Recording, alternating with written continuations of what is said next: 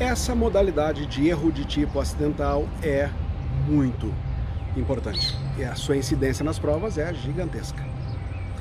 Erro sobre a execução.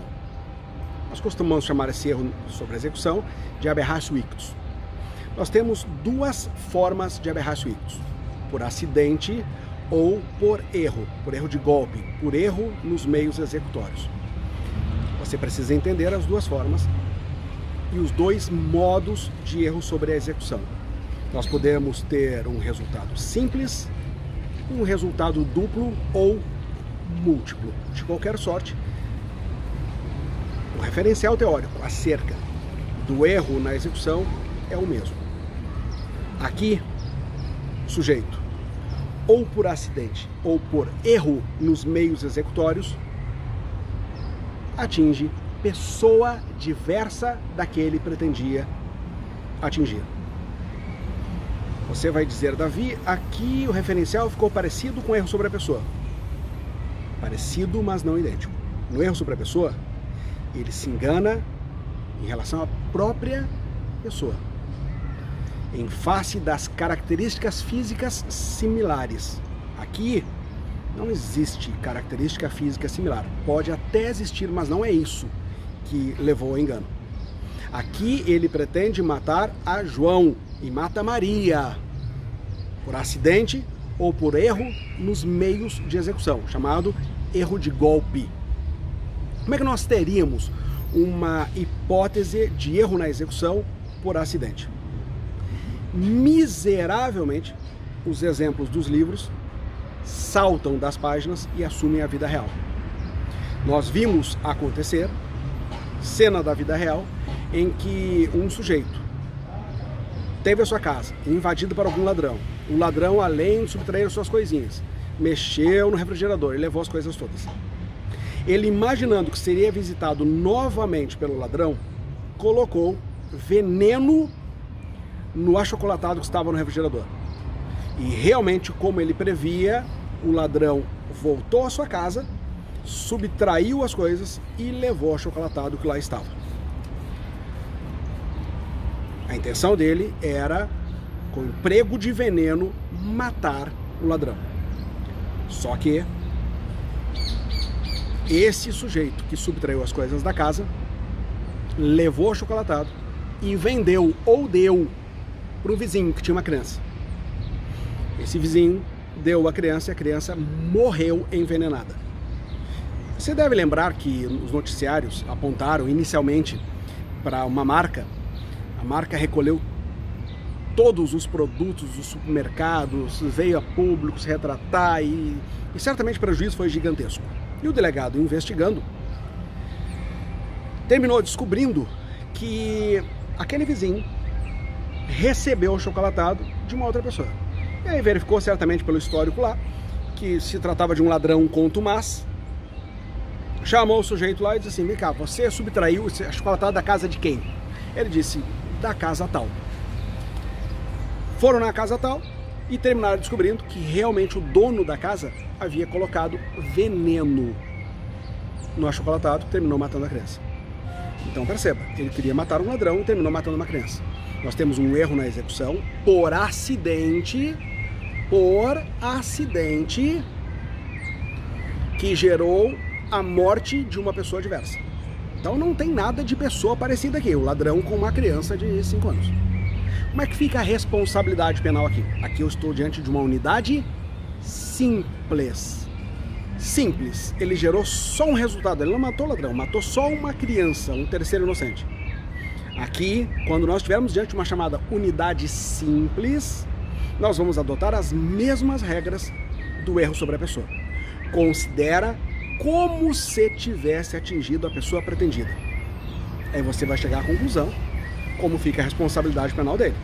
Se ele tivesse realmente alcançado a pessoa pretendida, ele não teria praticado o homicídio qualificado pelo emprego do veneno, 121, parágrafo 2 inciso 3 do Código Penal, pena de 12 a 30 anos, então essa é a pena que nós vamos aplicar para essa hipótese de erro na execução. Nesse meu exemplo foi por acidente com unidade simples.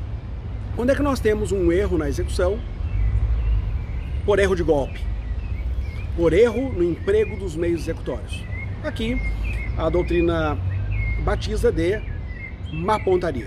O sujeito pretende matar uma pessoa, ele erra o seu alvo e mata uma outra pessoa. Pretendia matar a João e mata a Maria que está atrás. Errou o alvo, matou Maria. Como é que fica a responsabilidade? Unidade simples, considera como se tivesse atingido a vítima virtual. Se sobre a vítima virtual recair alguma causa especial de aumento de pena, ele vai receber aumento de pena. Agora vamos imaginar que ele realmente matou a pessoa que ele pretendia. Vamos pensar que era motivo fútil. Então, um homicídio qualificado por motivo fútil. E o tiro passou e matou a pessoa atrás. Como é que fica a responsabilidade penal agora? Agora estou diante de uma unidade complexa. Estou diante um resultado duplo. E passou por trás da pessoa, daquela pessoa e matou outro atrás. Uma arma muito potente, transfixou todo mundo. Matou três pessoas. Como é que fica a responsabilidade agora? Agora estou diante de uma unidade complexa com resultados múltiplos. Agora eu não posso mais usar a mesma regra da unidade simples, no final das contas ele matou a pessoa pretendida e outras. Agora eu vou ter que usar uma regra que se aplica ao concurso de crimes. Ou seja, quando o agente, mediante uma conduta, gera dois ou mais resultados, nós estamos diante de crime que trata de formal. Formal, concurso formal. Concurso material, quando nós temos duas condutas que geram dois mais resultados. Uma conduta geradora de dois ou mais resultados, concurso formal. Como é que fica a aplicação da pena? Você lembra que o concurso formal tem dois sistemas. Eu posso ter um sistema de exasperação de pena e um sistema de soma de penas. Se nós tivermos diante de um concurso formal próprio, perfeito, ou seja, em que não há desígnios autônomos, desígnios autônomos significa que não teve dolo em relação a todos os resultados. Realmente, foi um homicídio doloso na frente e culposos atrás, certo? Ele não queria matar as pessoas de trás. Então, se nós tivermos diante de um concurso formal próprio ou perfeito, nós aplicamos a exasperação aplica a pena do crime mais grave exasperada nos patamares que o 70, primeira parte do Código Penal determina. Não vamos aplicar a soma de penas, o cúmulo material, porque nós não estamos diante de desígnios autônomos. Nós não estamos diante de concurso formal impróprio ou imperfeito. Aliás, o impróprio ou imperfeito que tem soma de penas não se aplica aqui no ambiente do erro na execução, da aberratio ictus com resultado duplo, de unidade complexa. Só aplicamos aqui a regra do concurso formal próprio, perfeito, ou seja, a pena mais grave, exasperada.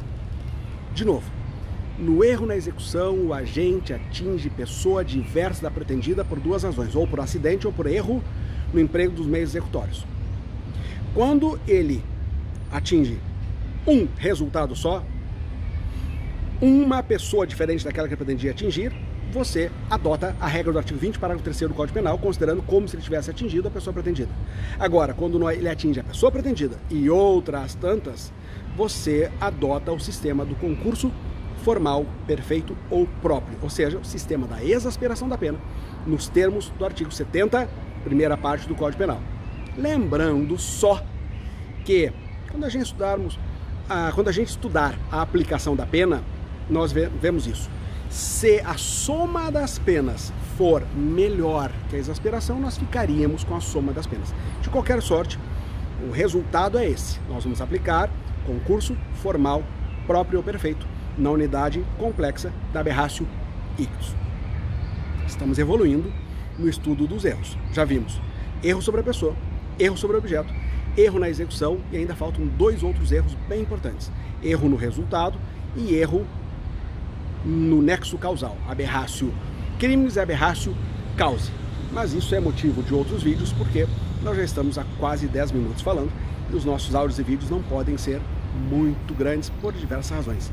Há uma que segurar esse pau de selfie aqui cansa bastante. Estou desligando, portanto, para dar uma descansada e já gravar o próximo vídeo. Grande abraço.